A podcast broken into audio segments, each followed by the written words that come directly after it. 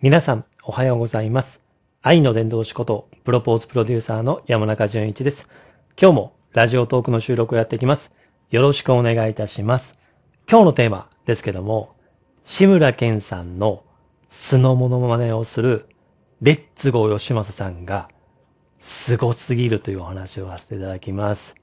まあね、素の志村さん、ね、バカ殿様とか変なおじさんとかですね、ね、あの、ひとみばあちゃんのひーちゃんとかですね。まあ、いろんな志村さんのキャラクターいるじゃないですか。そのコントで演じている、ね、そのお笑いとして演じてる志村さんじゃなくてね、素の志村けんさんってですね。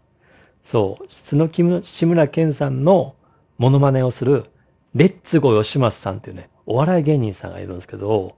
その方、もうここ2、3年で大ブレイクしてるんですけど、で、去年から知ってるんですけど、最近またですね、レッツゴーしますさん熱がね、僕も高くなってですね、いろんな YouTube 見ていってですね、そのレッツゴーしますさんの魅力をね、僕元からドリフとかね、加トちゃんケンちゃんとか志村さん大好きなので、その話をもし交えながらね、しようかと思いますので、ぜひお笑い好きな方、志村けんさん好きな方、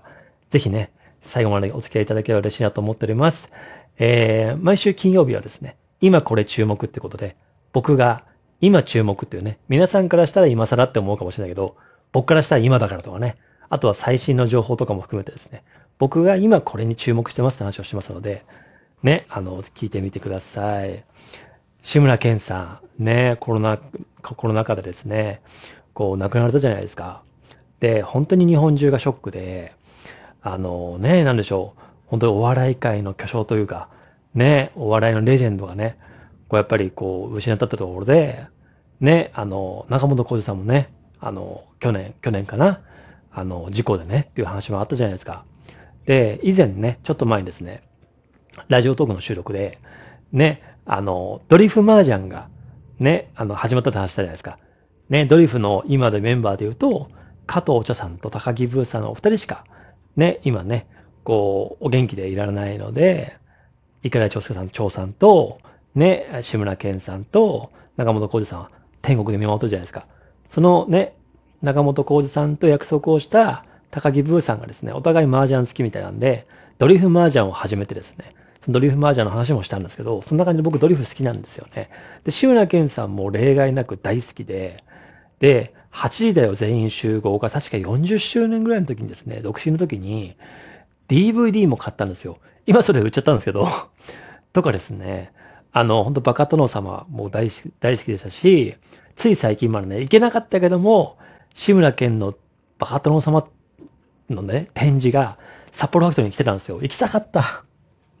でもね、ちょっとね、いろいろあの、わたわして行けなかったんですけど、でも本当に、ね、志村けんさんは、今でもみんなのね、皆さんの中で生き続けてると思うし、志村けんさん知らない人いないじゃないですか。ぐらい、もう本当に志村けんさんっていうね、っていう方が、ね、お笑い界、そしてエンタメ界、芸能界、日本の国にとってもですね、国宝級だったじゃないですか。で、その志村けんさんが亡くなって、で、その失意のどん底で、ね、まさにそのレッツゴー吉松さんがですね、昔からドリフが大好きで、で、その親御さんの影響があったのかのわかんないですけど、昭和歌謡が結構好きなんですよね。それもあってですね、昔のビデオテープとかもあってですね、志村けんさんと一度もお会いしたことないの、ないんですけども、志村けんさんが亡くなってから1ヶ月、2ヶ月ぐらい経ってですね、悲しすぎてですね、で、悲しすぎて、それまで自分自身、し列後島さん自身が、あの、本当にですね、こう見てたものとかをですね、溢れる思いをですね、やって、で、試しにですね、志村けんさんのモノマネをしたらですね、素の志村けんさんですよ。モノマネをしましたらですね、あのね、一発でできてたんですよ。で、もっと言うと、ドリフの全メンバーできるんですよ。レッツゴー島さんの YouTube チャンネルがあってですね、ね、あの、ね、ドリフのメンバーのね、役もね、全部こなすみたいなね、一人何役みたいなモノマネってあるじゃないですか。みたいな感じで、張さんのモノマネもやれば、加藤ちゃんさんのモノマネもやれば、志村けんさんのモノマネもやるやるみたい感じで、すごいす、すごいんですよね。もうそんな感じで、バカ殿様でも変なおじさんでも、瞳ばあちゃんでもですね、ね、いろんなキャラクターではないですね。素の志村けんさんのモノマネをするね、列号しますさんがもうすごすぎるんですよ。もうこれはね、僕が語るっていうよりかはですね、もう、ぜひね、あの、ななんかちょっと動画ちょっと選んで貼ってきますので、ぜひ見てください。古舘一応半とも対談をしましたし、ね、あの、もちろんモノマネのね、その番組とかも出てますし、それ以外にもですね、ね、最近とかのしゃべくりセブンですね。ね、今年、最もね、熱いですね、憑依モノマネ芸人としてですね、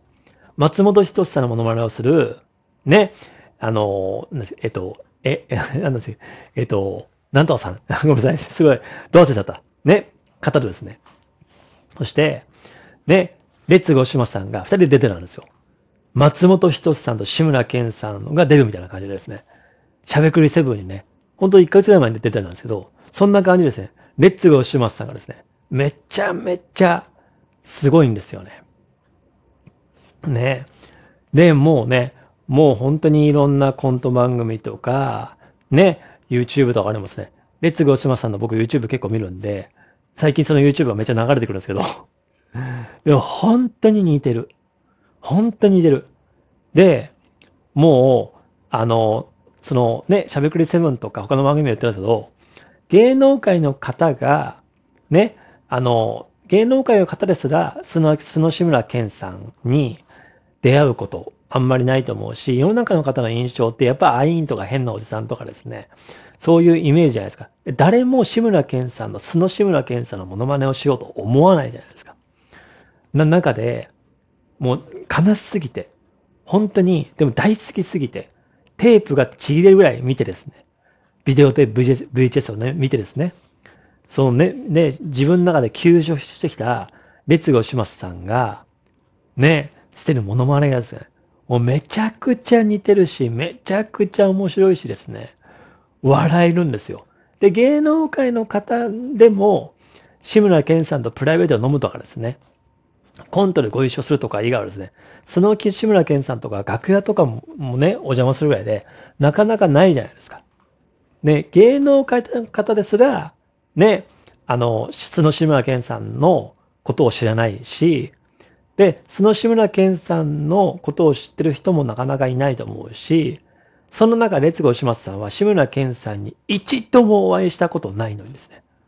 なんか、うんと、ずっと本当にす、すごい前の、なんかそのね、そのお父さんの関係でたまたま志村けんさんのコント番組かな。あの、ドリフか、バートン様だったかな。連れてもらってですね、志村けんさんを遠目で見たことあるけども、もちろん、あのね、あの、言葉を交わしたことないし、志村けんさんも認識をしたことはないっていうね。ね。だから、また別の動画であったけど、もし志村けんさんが、ね、あのね、あの、志村けんさんが行きつけにしてた鉄板焼き屋さんに訪れてですね。で、志村けんさんになりきって話を聞く中で、ね、その鉄板屋のオーナーが志村けんさんに対してですね、もう人生の恩人は志村けんさんですと。僕がま前職で、ね、あの、独立しようが悩んだ時にですね、独立の背中をグッと押してたのは志村けんさんで、僕の恩人ですって話をですね、ね、志村けんさんにのモノマネをしながらやる列号しますさんが、それを話を聞き出すみたいな感じで、すごい不思議な空間もあってですね。まあそんな感じで、古舘上半の対談もめちゃめちゃ面白かったし、モノマネもめちゃめちゃ面白かったし、その YouTube 貼っとくんで、もうぜひ見てください。もうね、もう憑依してます。そう。松本人志さんのモノマネする、ね、あの、えっ、ー、と、J さん、なん、なんとか J さんですね。そうそう。なんとかいけますみたいなね。そうね。あの、みたいな感じで、ね、あの、今ね、変わりましたけど、松本さんが変わりましたけども、ね、東野幸治さんと朝ね、ワイドなショーをね、やったじゃないですか。ワイドなショーで松本人志さんが、ね、その、体調不良で来ない時に、ね、なんとかいけますみたいな感じ、感じですね。そのモノマネ芸人さんが、ね、ちょっとね、今ちょっと話しながらですね、ね、ちょっとうっと苦しくなりました。ごめんなさい。そんな感じでですね、本当になんか、志村けんさん、ね、本当僕好きでですね、いや、これ絶対見てほしい。でもこれはやっぱりもう見なきゃわかんないし、僕がモノマネしたとしても、もうね、品格下げちゃうから。し、本当に一度もお会いしたことないんですかって、芸能界の方も度肝を抜いちゃうぐらい、もう志村けんさんと話してるとしか思えないっていうですね。もう志村けんさんがそこにいるとしか思えないってですね。目をつぶったらもう志村けんさんが喋ってくれてると思えないとしか思わないぐらいですね。とにかく素の志村けんさんが似すぎていて、全部想像で、もちろんね、モノマネ芸人さんになられて、ね、芸能界入られたので、いろんな志村けんさんの志村けんさんのことをいろんな関係者の話を聞くんですけども、その関係者の話の域を超えてですね、志村けんさんだったらこう言うんじゃないか、こうやったら面白いんじゃないか、こうやって話すんじゃないか、こうやって恥ずかしがるんじゃないか、こうやってやるんじゃないか、みたいな感じで、その想像力とか表意力が半端なくてですね、なんか笑えるっていうのをこうしてですね、僕はもう圧倒されてました。だから今日のテーマは、面白いっていうことじゃなくて、凄すぎるっていうか、もうあっぱれの神の領域だと思うと、神ってますね。モノマネも突き抜けちゃえば、もう本当になんか、神領域っていうか、その志村けんさんが結構穏やかだっていうのはあるんですけど、それもあってですね、めちゃくちゃ面白いので、ぜひ、素の志村けんさんをお名前するレッツゴー吉松さんの動画ね、何個貼ってますので、ぜひ見てみてください。そんな感じで、えー、毎日ですね、月から金まで、平日毎日ですね、5時30分にラジオトークの収録をしてます。月曜日は音声配信を語る、火曜日はね、もしもシリーズ、水曜日はどうでもいい話、えー、木曜日はね、えー、昨日はですね、思い出がいっぱいっていうね、妻、妻とね、スノーモビル、スノースノーモービルで吹っ飛ばした話をしてます。で、ツイッターもね、毎朝5時11分に話、ツイートしてるんで、で、毎週火曜日、夫婦ラジオ待ってますので、ぜひ夫婦ラジオ、ツイッター、ラジオトーク、貼ってますので、概要欄からぜひね、見てみてください。それでは、またお会いしましょう。ではまた。